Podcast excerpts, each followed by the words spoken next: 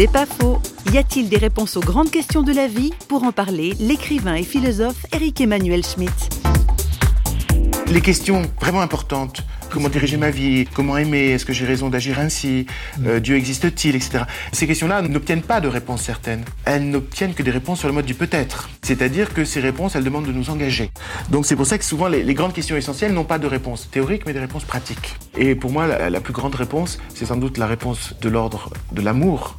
Hier, j'étais avec euh, une amie qui vient d'avoir un enfant. Franchement, je peux vous dire que cette femme était une des personnes les plus euh, égocentrées que je connaissais, qui n'avait jamais de temps pour les autres. euh. Et tout d'un coup, cet enfant est là. Ben voilà, elle suit le rythme de cet enfant. Elle se lève à 6 heures du matin. elle. Et je lui dis, mais où est-ce que tu trouves autant d'altruisme en toi? Elle me dit, mais c'est l'amour. C'est pas faux vous a été proposé par parole.ch.